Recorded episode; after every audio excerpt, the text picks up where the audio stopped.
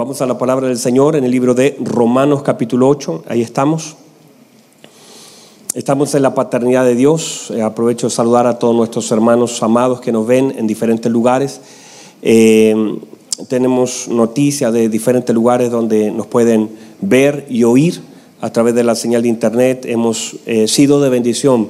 Hemos sido una, una bendición para algunas personas que en diferentes lugares, en otros países inclusive, nos escribían hace unos días atrás unas personas de, de California, de allá de Estados Unidos, de cómo la palabra la ha bendecido una familia pastoral y eso para nosotros es una alegría. Saber que de pronto estamos predicando un mensaje y alguien del otro lado de la pantalla está siendo quebrantado por el poder y la obra del Espíritu Santo. Así que vamos a la palabra del Señor. Usted ya lo hemos leído varias veces. Todavía ni siquiera llegamos al punto central de lo que queremos hablar, pero nos va a servir, nos va a servir como una guía. Dice así el versículo 14 de Romanos capítulo 8. Dice, porque todos los que son guiados por el Espíritu de Dios, estos son hijos de Dios. Note lo excluyente de esta palabra, lo incluyente y lo excluyente de esta palabra. Dice, porque todos los que son guiados por el Espíritu de Dios, estos son hijos de Dios. Pues no habéis recibido el espíritu de esclavitud para estar otra vez en temor. O sea, el temor habla de qué? De un espíritu. ¿Y ese espíritu es de qué? De esclavitud. Eso, en algún momento operamos en temor, pero hoy no debemos operar en ningún caso en temor. En ningún caso podemos operar en temor. No, no, no es así. De hecho, cada vez que usted ve la, palabra temor en la escritura hay algo malo, algo que no está bien, porque usted debería operar en el espíritu de fe, de seguridad, de convicción, no de temor. Dice, sino que habéis recibido el espíritu de adopción, por el cual clamamos, Abba Padre. El espíritu mismo da testimonio a nuestro espíritu de que somos, la pregunta es, ¿qué somos? Somos hijos de Dios.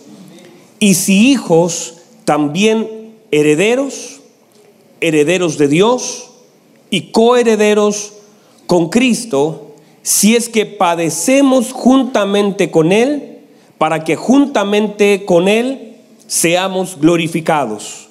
Pues tengo por cierto, que las aflicciones del tiempo presente no son comparables con la gloria venidera que en nosotros ha de manifestarse.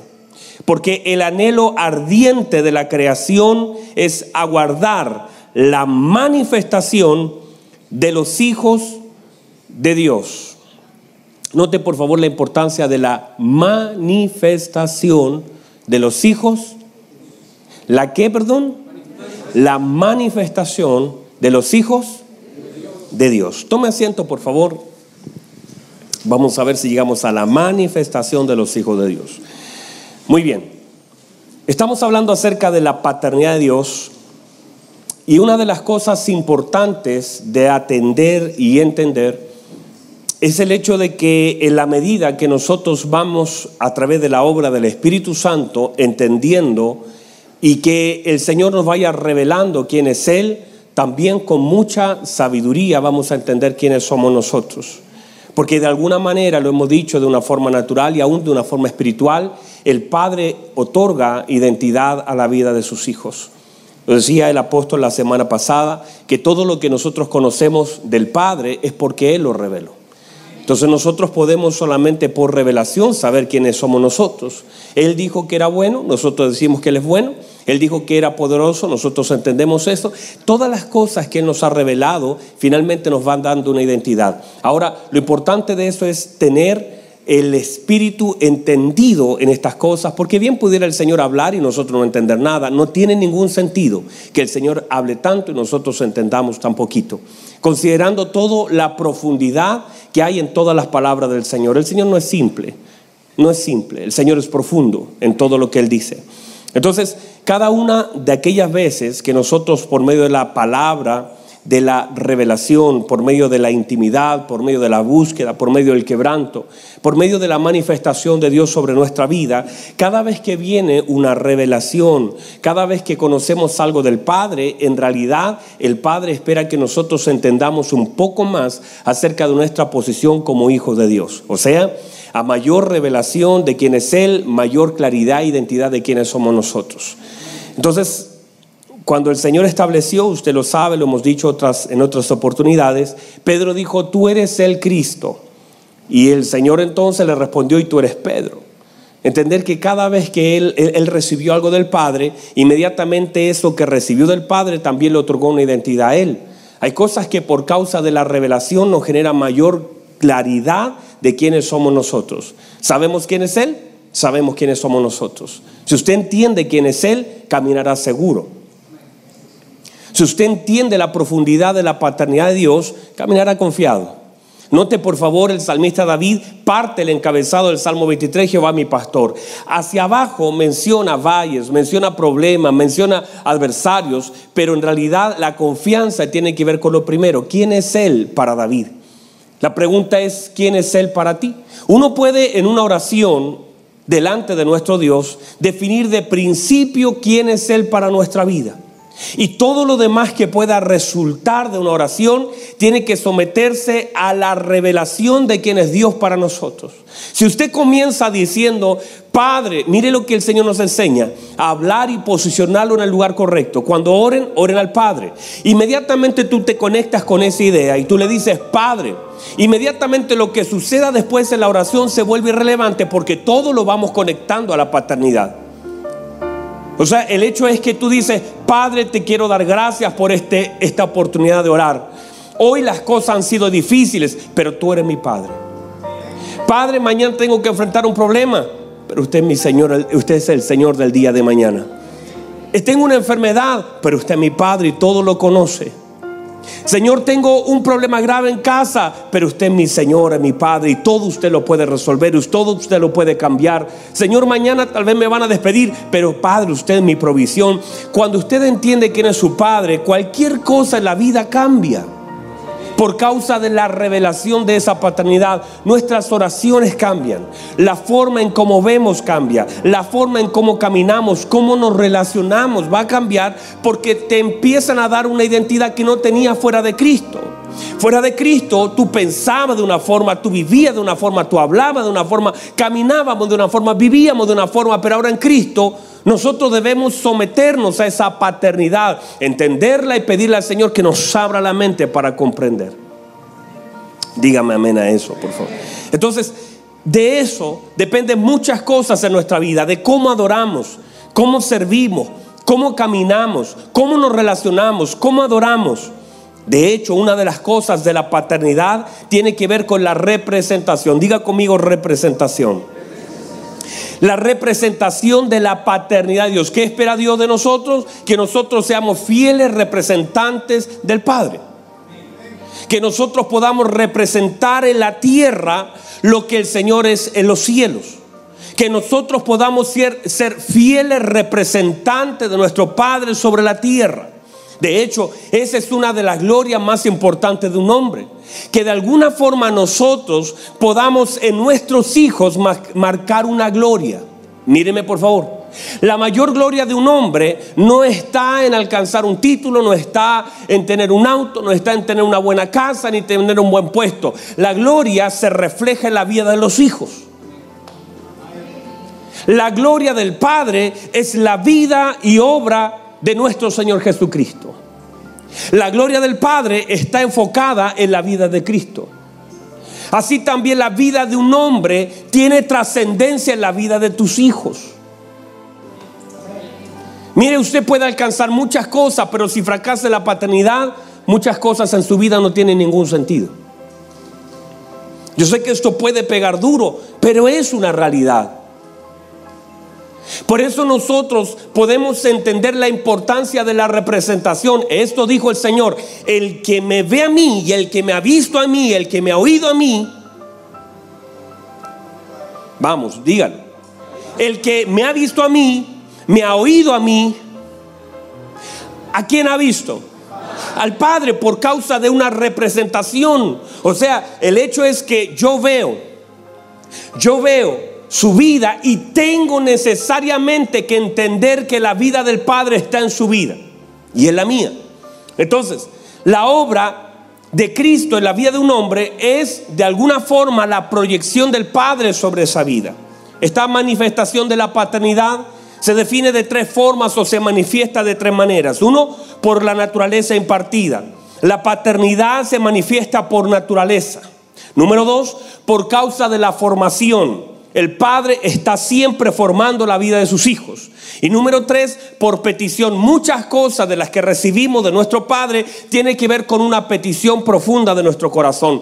Porque el Padre espera que nos demos cuenta de lo que necesitamos para hacer lo que Él nos ha mandado. O sea, el Padre espera que nosotros le pongamos nuestro corazón a la tarea encomendada por Él. Por eso Santiago dice, el que tiene falta de sabiduría, tiene que pedírsela a Dios, porque hay muchas cosas que son por petición, otras son por formación y otras son por naturaleza. Pero muchas cosas, por eso el Señor dijo, hasta ahora nada habéis pedido. Entender que muchas cosas de las que el Padre manifiesta tienen que ver con la petición, pero esas peticiones tienen que ser alineadas a la voluntad de Dios, porque si oramos conforme a su voluntad, quiere decir que llega un momento donde nuestra vida se alinea al corazón del Padre por naturaleza y pedimos lo que el Padre quiere dar. No sé si lo puede entender. Pero hay cosas que cuando pedimos, mire usted puede pedir cualquier cosa, pero no todas las cosas que pide el Padre se las va a dar. Pero cuando oramos conforme a su voluntad, eso tiene que ver con la impartición de la naturaleza y la formación de Cristo en nuestra vida, porque cuando una persona madura, hay cosas que ya deja de pedir. Cuando nosotros comenzamos a crecer en Cristo, hay cosas que ya no oramos. Hay cosas que por entendimiento las sabemos nuestras. Hay cosas que ya no las pides porque sabes que no está en el asunto. No estás orando por las añadiduras, no estás pidiendo cosas que cuando tú, porque tú puedes oír la oración de alguien, inmediatamente posicionarlo en el lugar de su madurez. Porque cada petición que sale de nuestra boca refleja un estado de madurez o inmadurez. Dígame amén. Entonces, de alguna forma, déjeme dejarlo ahí, estos días lo profundizo, a mayor presencia de Cristo, mayor imagen del Padre en nosotros. Esta obra del Espíritu Santo debe ser manifestada en nuestra vida, en nuestra casa, en la congregación, en el trabajo y donde quiera que estemos. O sea, la vida de Cristo se manifiesta por medio de la vida del hombre. La vida de Cristo se manifiesta por medio de la vida del hombre. Si no puedo ver la vida de Cristo la vida de un hombre, es la ausencia de la vida de Cristo. Si yo no veo, si no se puede ver a Cristo en mi vida, es que me falta Cristo. Porque la vida de Cristo se manifiesta en la vida del hombre. No puedo, no puedo yo negar porque la vida de Cristo comienza a ser más fuerte que tu propia vida. Y en la medida que la vida de Cristo se asienta sobre la vida del hombre, entonces tu vida comienza a perder fuerza y de pronto puedes decir, ya no vivo yo, Cristo vive en mí por causa de la vida de Cristo en tu vida. La vida de Cristo en tu vida te hace hacer cosas que tu vida sin Cristo jamás daría. O sea, no podemos hacer lo mismo con la vida de Cristo en nosotros que sí la vida de Cristo en nosotros. Y no estamos luchando porque la vida de Cristo toma autoridad sobre la vida del hombre. Por eso se hace evidente la vida de Cristo en nuestra vida.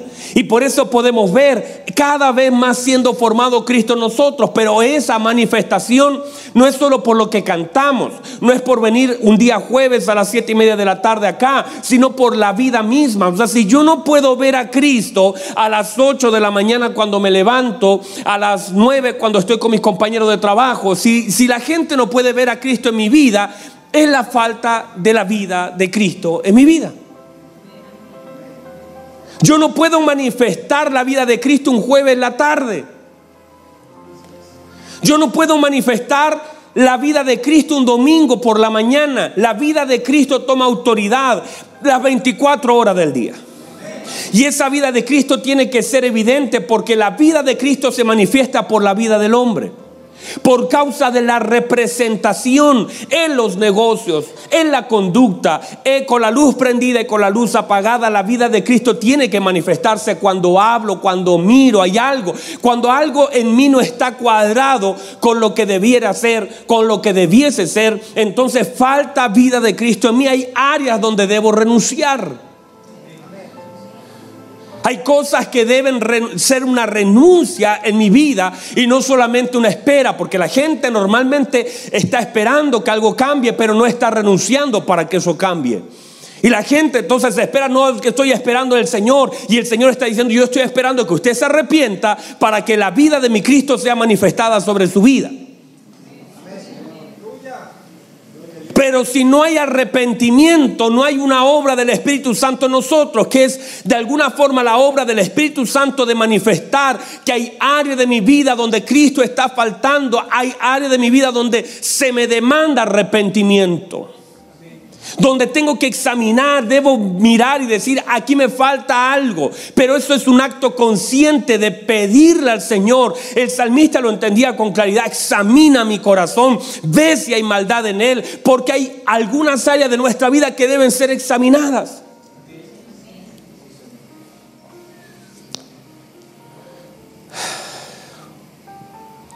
En este, en este caso, el Señor nos ha dado una representación del Padre sobre la tierra. Él dice, por ejemplo, habla de que Dios es el Padre de las luces. Jesús dijo, yo soy la luz. Y luego dice que nosotros somos la luz. Hay una representación de esa luz que pasa por el Padre, el Hijo y luego llega también a nuestra vida. Y entender representación nos da no solamente autoridad, sino una demanda de parte del cielo. Entender que yo tengo no solamente la responsabilidad, sino también esa, esa carga y esa bendición de poder representar la imagen del Padre sobre la tierra. Que alguien al abrazarme a mí pueda sentir el abrazo del Padre. Que alguien al oírme a mí vea la misericordia del Señor sobre su vida. Que alguien al oír, al oírme, al verme, pueda ver, pueda ver al Padre de alguna forma y en algún aspecto sobre su vida. Entender que eso es una representación que nos genera autoridad. Cuando usted va por la calle y si un carabinero lo, detuviera, y usted, usted hace como que eso es irrelevante para usted. Usted lo mira y puede ver el carabinero que pueda ser gordito. Hay algunos que están gorditos, ¿verdad? Otros puedan ser ya mayores. Y uno pudiera por causa de su aspecto, de sus años, de alguna situación, podría menospreciarlo, pero usted no debe menospreciarlo, porque ese hombre está vestido y revestido de autoridad. Y usted podría decir, bueno, a mí qué me importa, yo, yo, yo, yo, no le hago caso y usted no se detiene cuando lo para y usted sigue de largo. Usted no se está metiendo con ese hombre de, de un metro setenta o metro ochenta. Usted no se está metiendo con él. Usted se está metiendo con todo el gobierno que ese hombre representa. Y de hecho, si usted no se para, él va a hacer una llamadita, va a decir atención móvil 4 y van a venir refuerzos y lo van a seguir y va a venir un, helicóptero y lo van a continuar persiguiendo, lo van a atrapar y cuando usted se mete, usted no está, usted lo vio así, un, carabinero de, de color verde, una gorrita y usted le pareció simpático, pero él representa todo un gobierno y luego le cae la ley y luego le cae el juzgado y luego le cae el gobierno porque él es representante de una autoridad mayor. Y, si usted dice, bueno, a mí me da lo mismo, yo lo paso de largo, yo no me detengo, yo avanzo, es que usted no está metiéndose con un carabinero, usted está metiendo con un gobierno. De la misma forma, cuando usted debe entender que si usted es un representante de Dios, usted cree que al carabinero se le permite estar con los zapatos sucios, él puede salir con la corbata para el otro lado y con la chaqueta afuera. Él no, él tiene una representación y se le exige una forma de vestirse, se le exige una forma de caminar, se le exige una forma de pensar, se le demanda algo.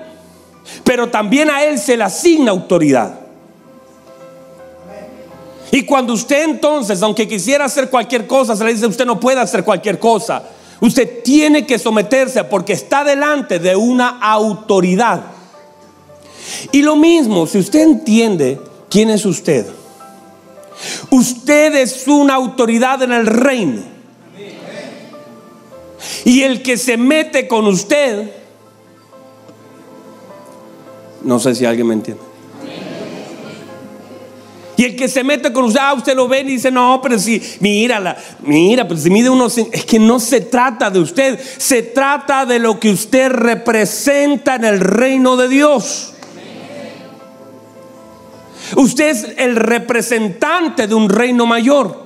Y por esa causa, el que se mete con usted, Ahora eso no, ah, bueno, ahora sí pasó, ahora entiendo. O sea, yo, ah, que se metan como, no, porque no se trata, el reino no quiere manifestarse bajo esa violencia de venganza, no es venganza, no es eso. Entender primero quién soy y segundo lo que tengo que hacer no es operar en venganza, decir, ay, es que ya, pues métanse conmigo, a ver, el que se mete conmigo se la va a ver, porque eso no es el corazón del reino.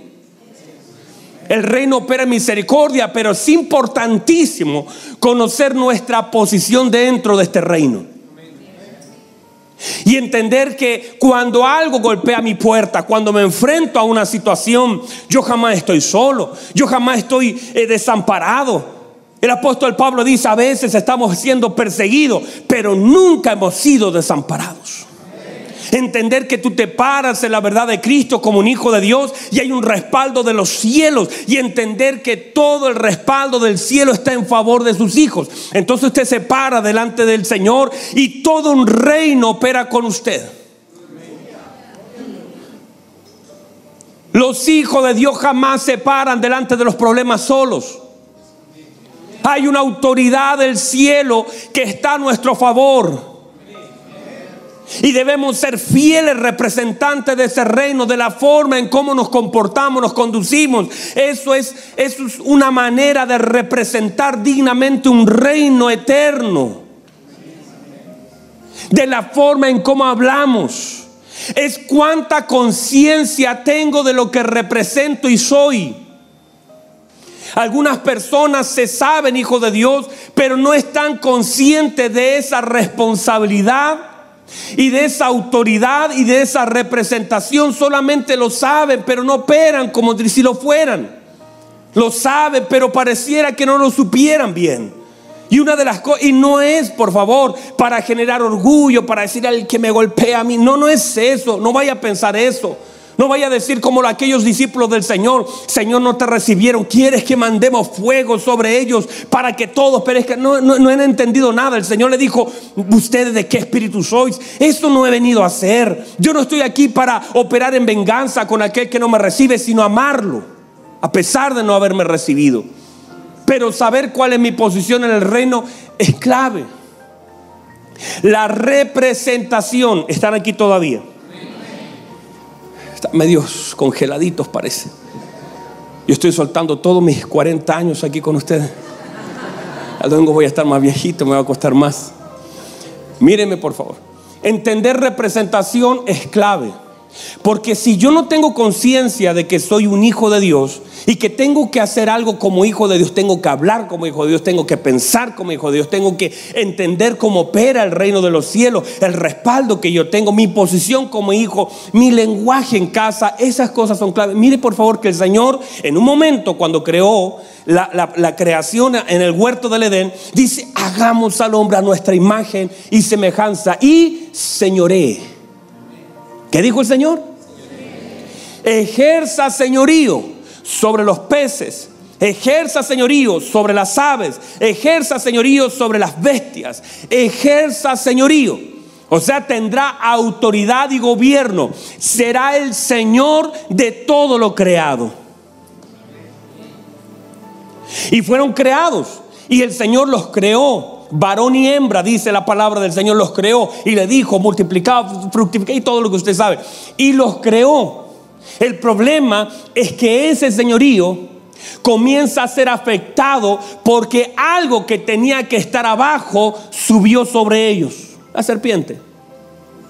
Algo que tenía que tener dominio y gobierno comenzó a gobernar la mente de una mujer. Y le dijo así que el Señor les dijo, ah, no, están equivocados, coman. Y se perdió por causa de no entender que ella no tenía que someterse a la opinión de algo, sino que ella estaba sobre. Y por causa de perder el lugar, la identidad, por no escuchar, por hacerle caso a algo que tenía que estar bajo, pero ahora estaba sobre, entonces pierde la autoridad. Y durante mucho tiempo esa autoridad fue perdida hasta que Cristo, hasta que Cristo, vamos, alguien tiene que animarse aquí, hasta que Cristo viene y dice, Toda potestad me dada en el cielo y en la tierra. Por tanto, id y hacer discípulo a todas las naciones. Mire que el Señor ya comienza a darles autoridad. Le dice, os doy autoridad sobre, mire, para hollar, dice. Parte con un animalito, pero ese animalito no es solamente el animalito, es lo que representó. Os doy autoridad de pisotear, de hollar, serpiente le dice. Inmediatamente nombra la palabra serpiente. Usted sabe que él está hablando de no de un animal, sino de una autoridad que tomó señorío sobre ellos. Les doy autoridad sobre serpientes, sobre escorpiones. Serpiente, ¿por qué? Porque fue lo que dañó al principio.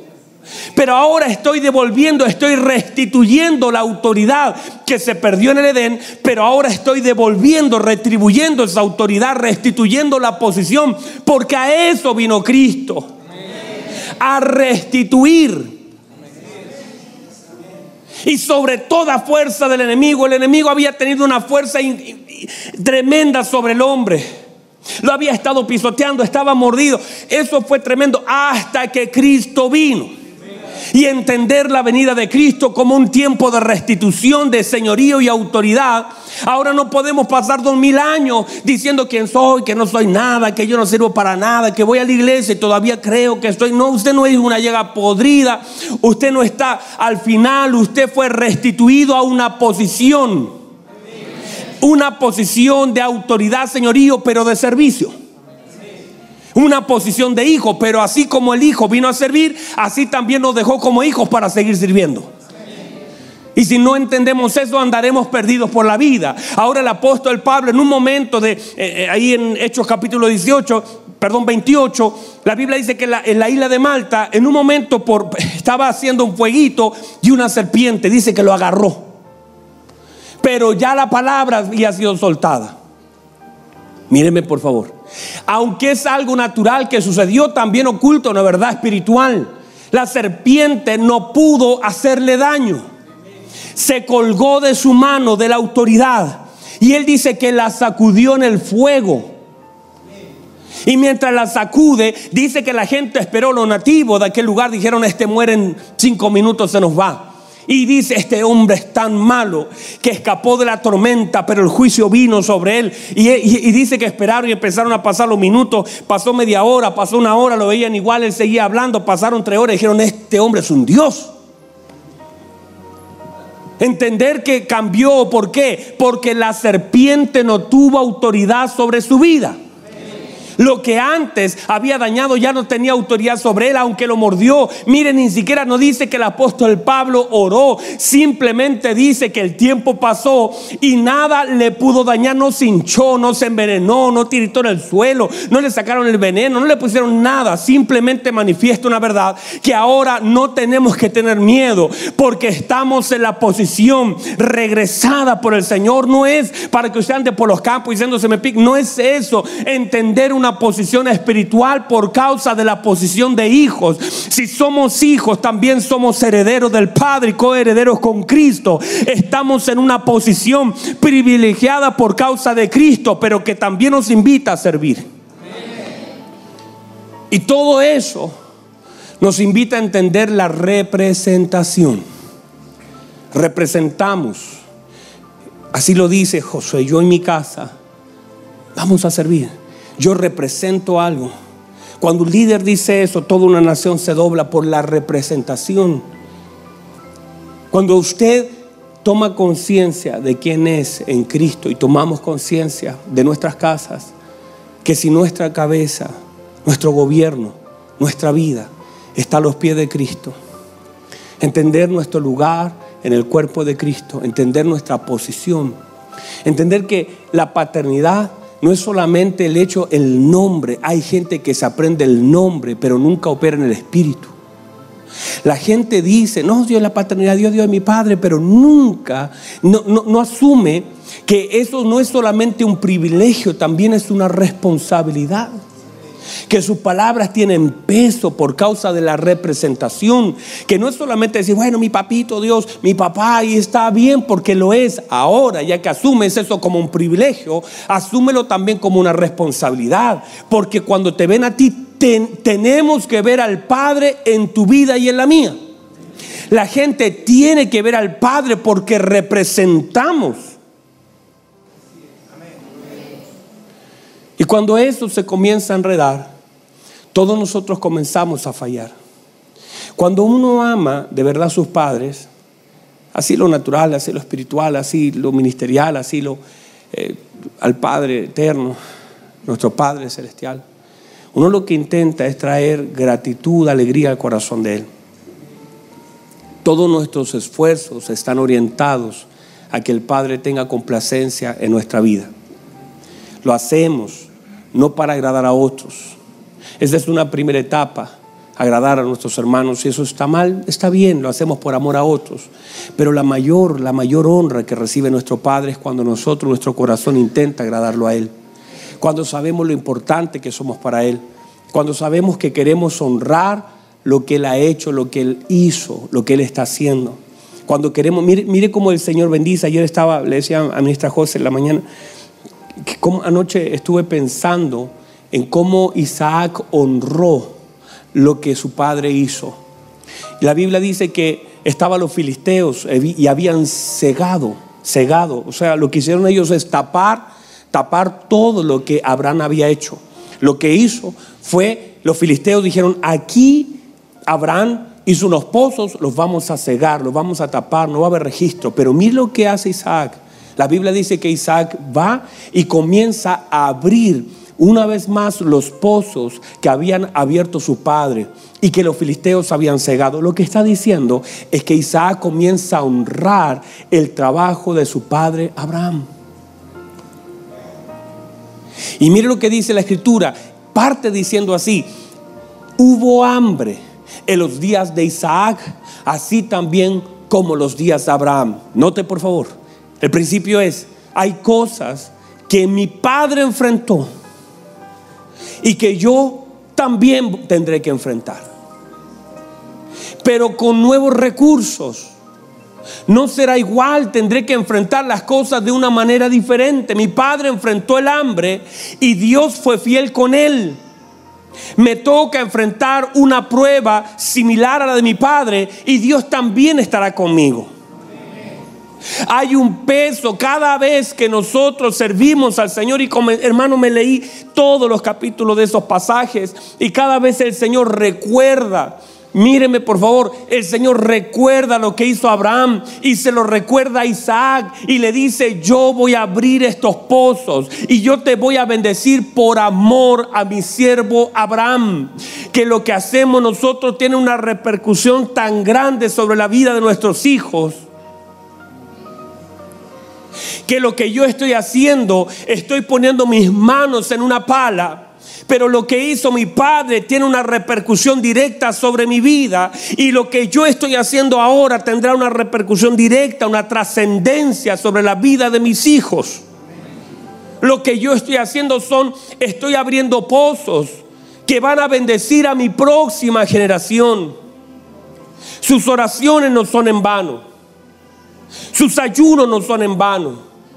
Lo que están haciendo hoy sirviendo al Señor no es en vano. No hay cosa en el reino que sea en vano. Ni aun un vaso con agua que demos en su nombre perderá su recompensa. Y a veces nosotros damos un vaso con agua y el Señor le entrega un pozo a nuestros hijos al día de mañana. Porque lo que hacemos tiene una representación. Estoy cavando tan profundo Estoy haciendo, estoy sacando, también honrando, estoy honrando la vida de mis padres, pero a la vez también estoy bendiciendo la vida de mis hijos. Entender que yo soy un tiempo de, transición para mis padres. Yo puedo ser el mejor regalo. Si yo fui sembrado en la vida de mis padres, yo soy un regalo de Dios para la vida de mis padres. Y soy también un regalo de Dios para la vida de mis hijos. Y lo que estoy haciendo yo tendrá una trascendencia. La Biblia dice que Isaac comenzó a sacar, a reabrir esos pozos que estaban cegados. La paternidad, hermanos amados, es algo tan fuerte. Es algo tan trascendente en la vida de hombres que comenzaron a vivir. Mira Absalón. Absalón era un muchacho que traicionó a su padre que le quitó el reino, que fue estratégico, le quitó el reino. Pero cuando usted lee la historia, la Biblia dice que eh, David comenzó a llorar cuando murió Absalón, lloraba y dice que tapaba su rostro y que la gente le decía, tienes que salir a dar una explicación. Y él decía, Absalón, Absalón, Absalón, hijo mío, Absalón. Le dolían las entrañas, aunque su hijo había sido un traidor, le había quitado el reino, había usurpado un lugar, había sido malo. Pero aún así las entrañas de David, la paternidad que se ejercía, aún así por un mal hijo. Cómo le dolía a David la vida de Absalón. Que nadie se atrevía a darle la noticia por causa del dolor que le iba a causar un hijo que era traidor. Cuanto más nosotros, cuando honramos a Dios, traemos alegría al corazón del Padre. Cuando en medio de la aflicción tú decides honrar al Padre. Cuando tú decides hacer el bien, cuando decides perdonar, cuando decides ser como Él, cuando tú quieres ser como tu Padre. Dices, Señor, me ha costado, me ha costado mucho ser como tú, pero voy a intentarlo otra vez. Me voy a poner en pie, voy a seguir creyendo. Yo quiero honrar tu nombre. Cuando nuestro corazón tiene la inclinación de agradar el corazón de nuestro Padre. Cuando lo que queremos hacer y lo que queremos dar no es para un bien personal, está lejos de nosotros, nuestra comodidad. Y muchas veces el Señor tiene que sacudir algunos lugares de pleno gozo donde se manifiesta la obra de Cristo sobre nuestra vida. Cuando el Padre ve a Cristo en alguno de, nosotros, la obra de Cristo, el corazón del Padre se estremece. Cuando eres capaz de perdonar, cuando a pesar de tener todo a tu favor, dice yo voy a soltar por causa del amor, por causa de la compasión, por lo que hizo el Señor sobre mi vida, el Padre entonces toma complacencia sobre lo que hacemos. Algo se estremece cuando operamos en el Espíritu de Cristo. Algo es sacudido en nuestra vida. El corazón del Padre toma gozo cuando puede ver a sus hijos reunidos, amándose, perdonándose, uniéndose, buscando la plenitud, orando al Señor, quebrantando su corazón, queriendo ser como Él es. Están para el corazón del Padre. Es tan hermoso que aún en nuestros errores, sirviéndole, el Señor conoce nuestro, lo profundo de nuestro corazón. Yo recuerdo en una oportunidad, quise ayudar a mi profesora con sus libros y quise abrir la sala de clases. Estaba la profesora con sus libros, yo iba por ahí en cuarto básico más o menos. Y le digo, profesora, yo le abro la sala. La vi cargada con cosas, ella tratando de buscar la llave y yo metí la llave y se quebró la llave cuando la metí. Todos mis compañeros empezaron a aplaudir porque nos tocaba prueba. Ella se enojó conmigo y me mandó a la inspectoría y mandaron a buscar a mi mamá.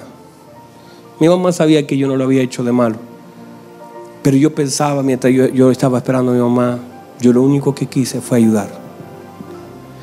Y pensaba en eso. Y pensaba que el resultado de lo que yo había hecho quizás fue malo. Pero la intención siempre fue buena. Y pienso que a veces nosotros lo que hacemos no nos resulta como queremos.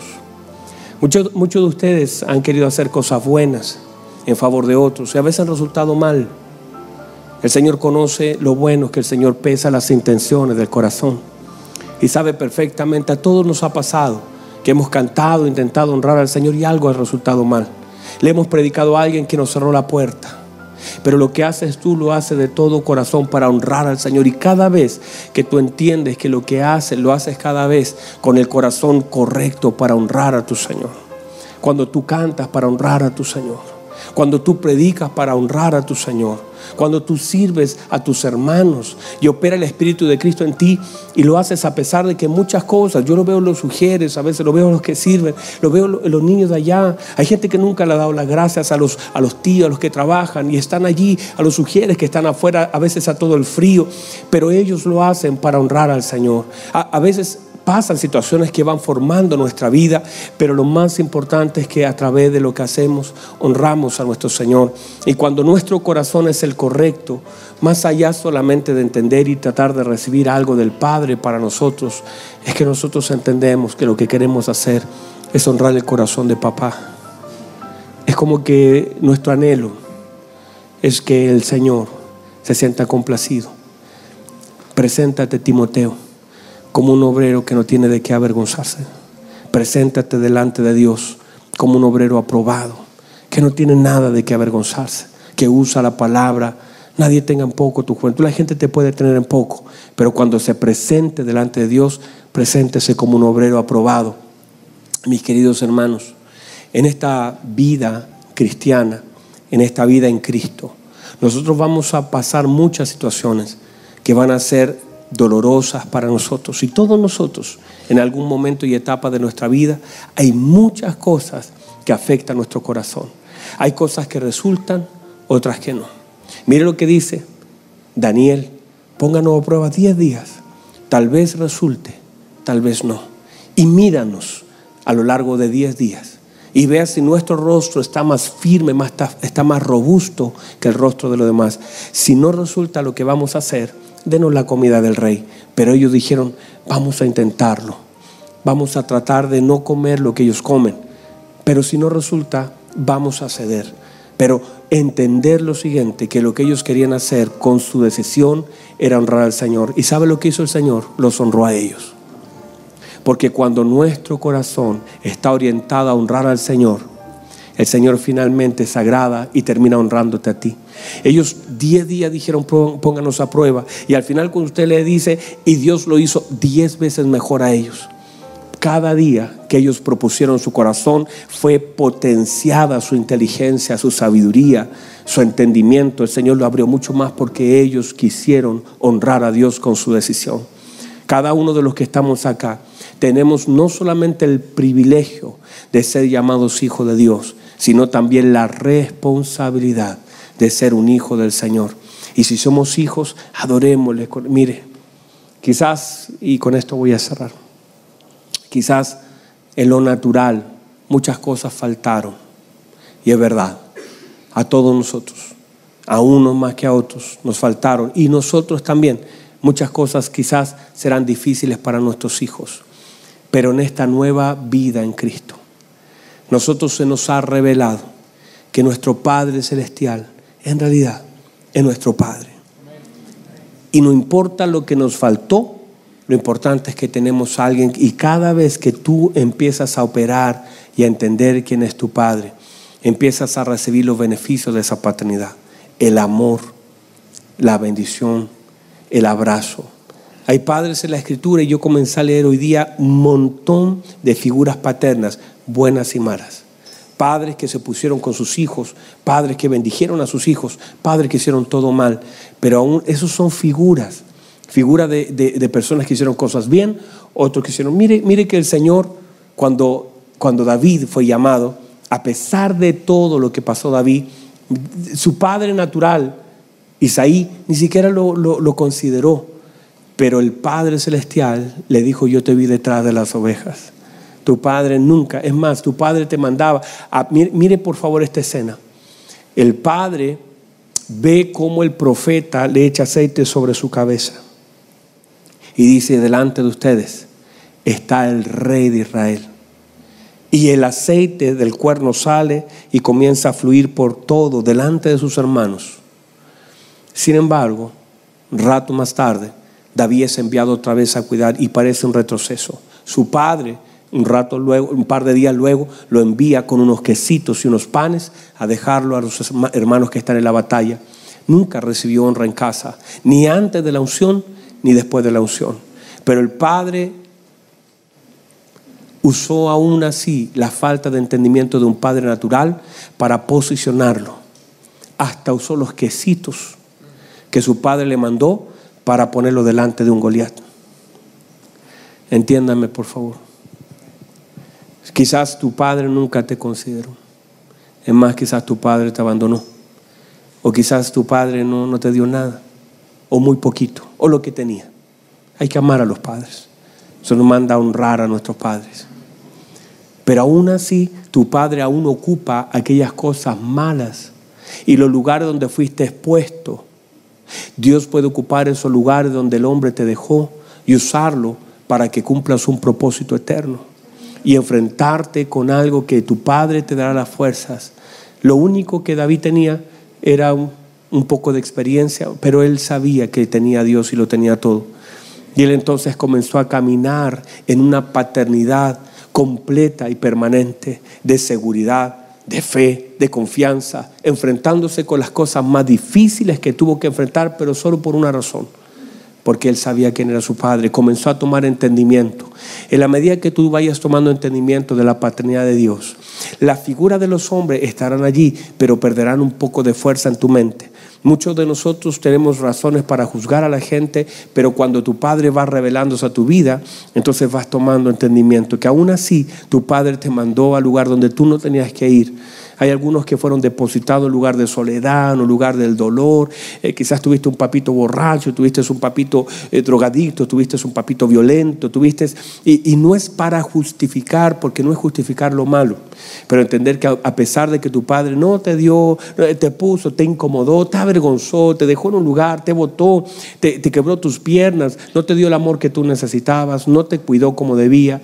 Eh, claro, uno empieza a mirar hacia, hacia otro lugar y dice, uy, me hubiera gustado estar en esa familia, me hubiera gustado estar allá, yo veo a mis amigos allá con un papá, pero Dios dice, no mire ninguna familia, yo soy tu papá, yo soy, yo soy la familia, tú fuiste depositado en la familia de Dios y ahora yo soy, yo tomo autoridad y te vas dando cuenta que el Señor fue guiando todas las malas cosas que hicieron los padres para tener un encuentro contigo eterno. ¿Y qué hizo ahora? Ahora puedes descansar. Quizás cuando eras pequeña no, recibiste todas las caricias que uno quisiera recibir acostándote. Quizás lo último que recibiste quizás fue violencia en tu casa. Pero aunque pasen los años y algunos de ustedes ya han entrado en las canitas como yo, todavía podemos cerrar nuestros ojos y sentir la mano de Dios. Y, y cuando uno recibe la mano de Dios, cuando uno, a pesar de los años, y a pesar de que usted muchos de ustedes son papás, ya son hasta abuelos. Pero cuando la mano del Señor está sobre nosotros, esa mano tiene la capacidad no de tocar mi hoy. Y tú sientes la mano de Dios, comienza a tocar tu hoy, tu mañana. Y cuando pasa por tus cabellos, arrastra también con ella, con la mano de Dios, arrastra los, los años que pasaste en soledad. Olvidarás tu miseria o serán como aguas que pasaron olvidarás tu miseria o serán como aguas que pasaron, dice el libro de Job. Entender que hay cosas que, te faltaron, pero no quiere decir que porque te faltaron te van a traumar de por vida, te van a, te van a romper, te van a fracturar. Porque hay gente que dice, es, que me faltó, está bien, te faltó, hasta que Cristo. Porque una vez estado en Cristo, eres una nueva criatura las cosas viejas pasan, el Señor se manifiesta. Y dice, porque, porque yo sé, mírenme por favor, con esto de verdad voy a cerrar. Mire lo que pasó. Pasó esto. Pasó que uno como no eligió y a uno le eligieron. Pero Dios que nos conoció en la eternidad. Sucedió que el Señor le dijo, por ejemplo, a Emanuel o a Simoncito, Simoncito en la eternidad fue enviado a una casa, a un lugar. No sabemos mucho de la historia. Él comenzó a crecer. Hubieron muchas carencias. Digo, cualquier persona las tuvo. Pero el Señor tiene un compromiso. Cuando Simón fue enviado a la tierra y fue depositado en una familia que él no eligió y que el Señor así lo determinó. El Señor eligió por él y lo mandó a una familia. Con el compromiso, Simón, te voy a mandar a esta familia, pero a tus 10, 12 años yo voy a llegar a tu vida y no importa lo que haya pasado los 10 o 15 años hacia atrás. Yo te haré nueva criatura. Y no importa lo que haya pasado, no importa las cosas que pasaste, que hicieron contigo, tengo un compromiso. Haré todas las cosas nuevas.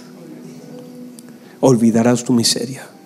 O serán como aguas que pasaron. La vida te será más clara de que el mediodía.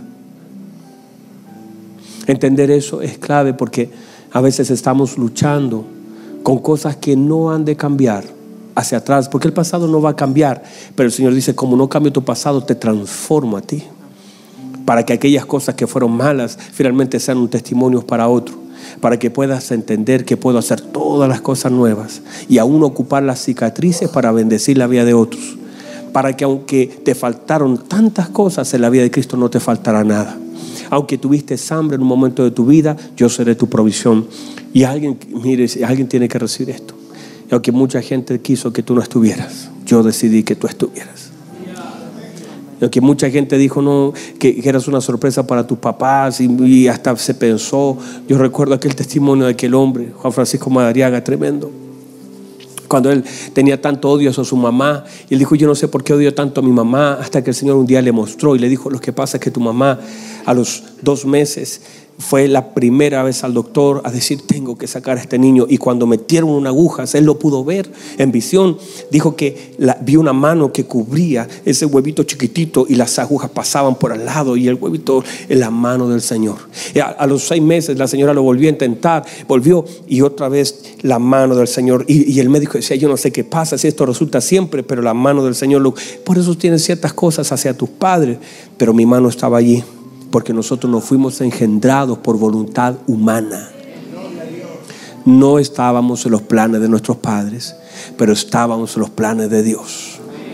Y eso es lo más hermoso cuando vas creciendo. Y en la medida, por eso es tan importante que el Señor abra nuestro entendimiento para saber que en realidad hoy nuestro Padre tiene el poder de sanar y represéntalo bien. Representemos bien a nuestro Dios. No solamente el privilegio de ser hijo de Dios, Qué alto privilegio. Yo soy hijo de Dios. Es el mayor privilegio. No hay ningún título humano. No hay ninguna posición más alta que saberse hijo de Dios. Hijo de Dios. Yo soy hijo de Dios. Usted es hijo de Dios. Somos hijos de Dios. Y Dios ama a sus hijos. Dios cuida a sus hijos. Dios honra a sus hijos. Dios guía a sus hijos. Dios forma a sus hijos.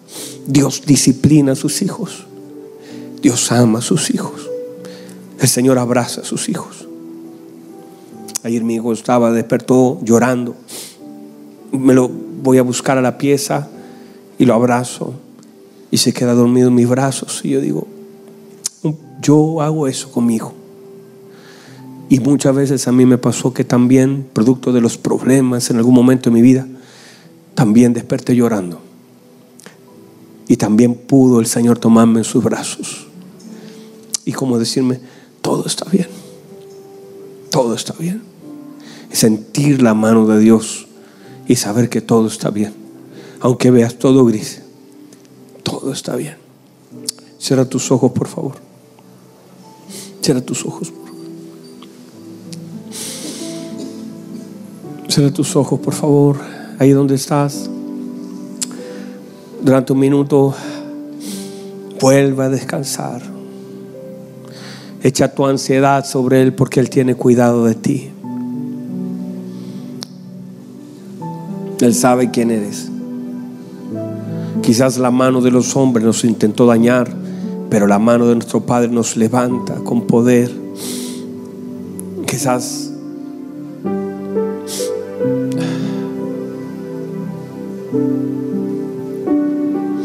Muchos tienen en su corazón mucho odio por las cosas que pasaron, operando en un espíritu contrario, pero el espíritu mismo da testimonio a tu espíritu que eres hijo de Dios. El Señor tiene un compromiso contigo.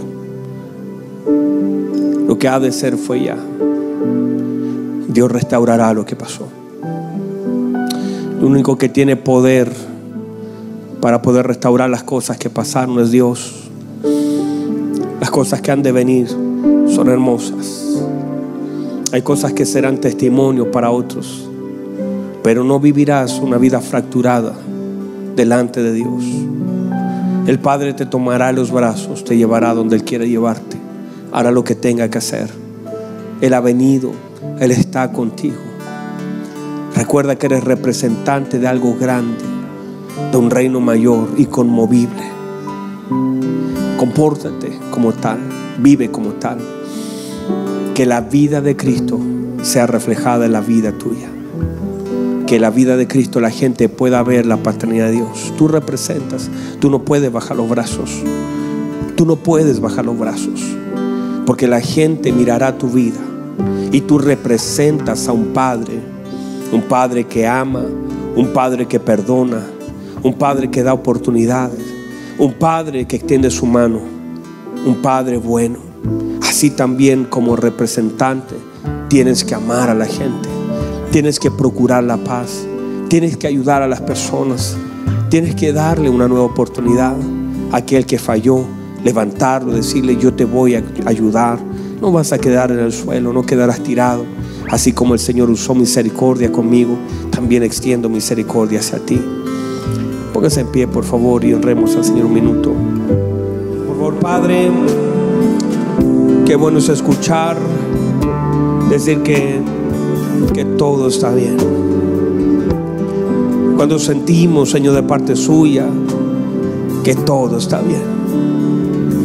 Y como que nos tomas de la mano para decir, tranquilo, todo está bien. Yo estoy contigo.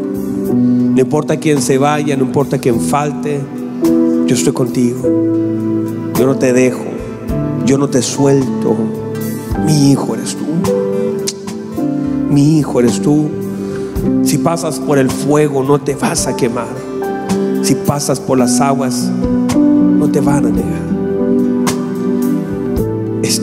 estás metido en lo profundo de mi corazón. No te olvides que aunque la gente se vaya, yo me voy a quedar. Si alguien te falla, yo no te voy a fallar. Si alguien te hiere, yo te voy a sanar. Si alguien te deja, yo te levanto. Yo no te voy a soltar. Gracias Señor por su palabra. Padre, que podamos tomar la conciencia de nuestra representación de quienes somos en usted, ese alto privilegio de ser llamados hijos y esa alta responsabilidad también. Padre, que cada uno de mis hermanos haya recibido su palabra y la porción de ella que usted haya tenido para cada uno de nosotros. Yo tomo mi parte, yo tomo, Señor, lo que usted me ha hablado y sé, Señor, que cada uno de nosotros hemos de recibir. Señor, a mis hermanos que están aquí, aquellos que están pasando momentos difíciles sin saber qué hacer, a dónde ir, qué camino tomar. Yo te pido, Señor, que usted pueda darle fuerzas para continuar. Su palabra establece que usted da fuerza al cansado y multiplica la fuerza a aquel que no tiene ninguna. Fortalezca la vida de mis hermanos y que sea, Señor, un tiempo hermoso, lleno de su presencia y que de todo esto que parece mal usted saque algo bueno. De todo esto que parece medio oscuro, Señor, su luz brille en una forma poderosa en nuestra vida. Quiero darle gracias por esta oportunidad de predicar su palabra y bendecir, Señor, a la congregación y también a todos aquellos que nos ven y que quizás puedan estar así, Señor, cansados, agotados, heridos, tal vez, pero usted es poderoso para sanar y cambiar todas las cosas. A usted gloria, Señor, a usted honra, en el nombre de nuestro Señor Jesucristo. Amén y amén. ¿Y qué tal si me ayuda a honrar al Señor con un fuerte aplauso? Vamos a darle un aplauso al Señor, a Él, porque Él se lo merece. Gracias, Señor. ¿Y por qué, ya que usted es un buen representante del Señor, no le da un abrazo a su hermano y le dice, hermano, este abrazo es de parte de Dios? Te lo doy yo, pero es de parte de Dios. Un fuerte abrazo a su hermano, dígale este abrazo, te lo regala el Señor en este día frío te lo regala el Señor con mucho cariño para ti.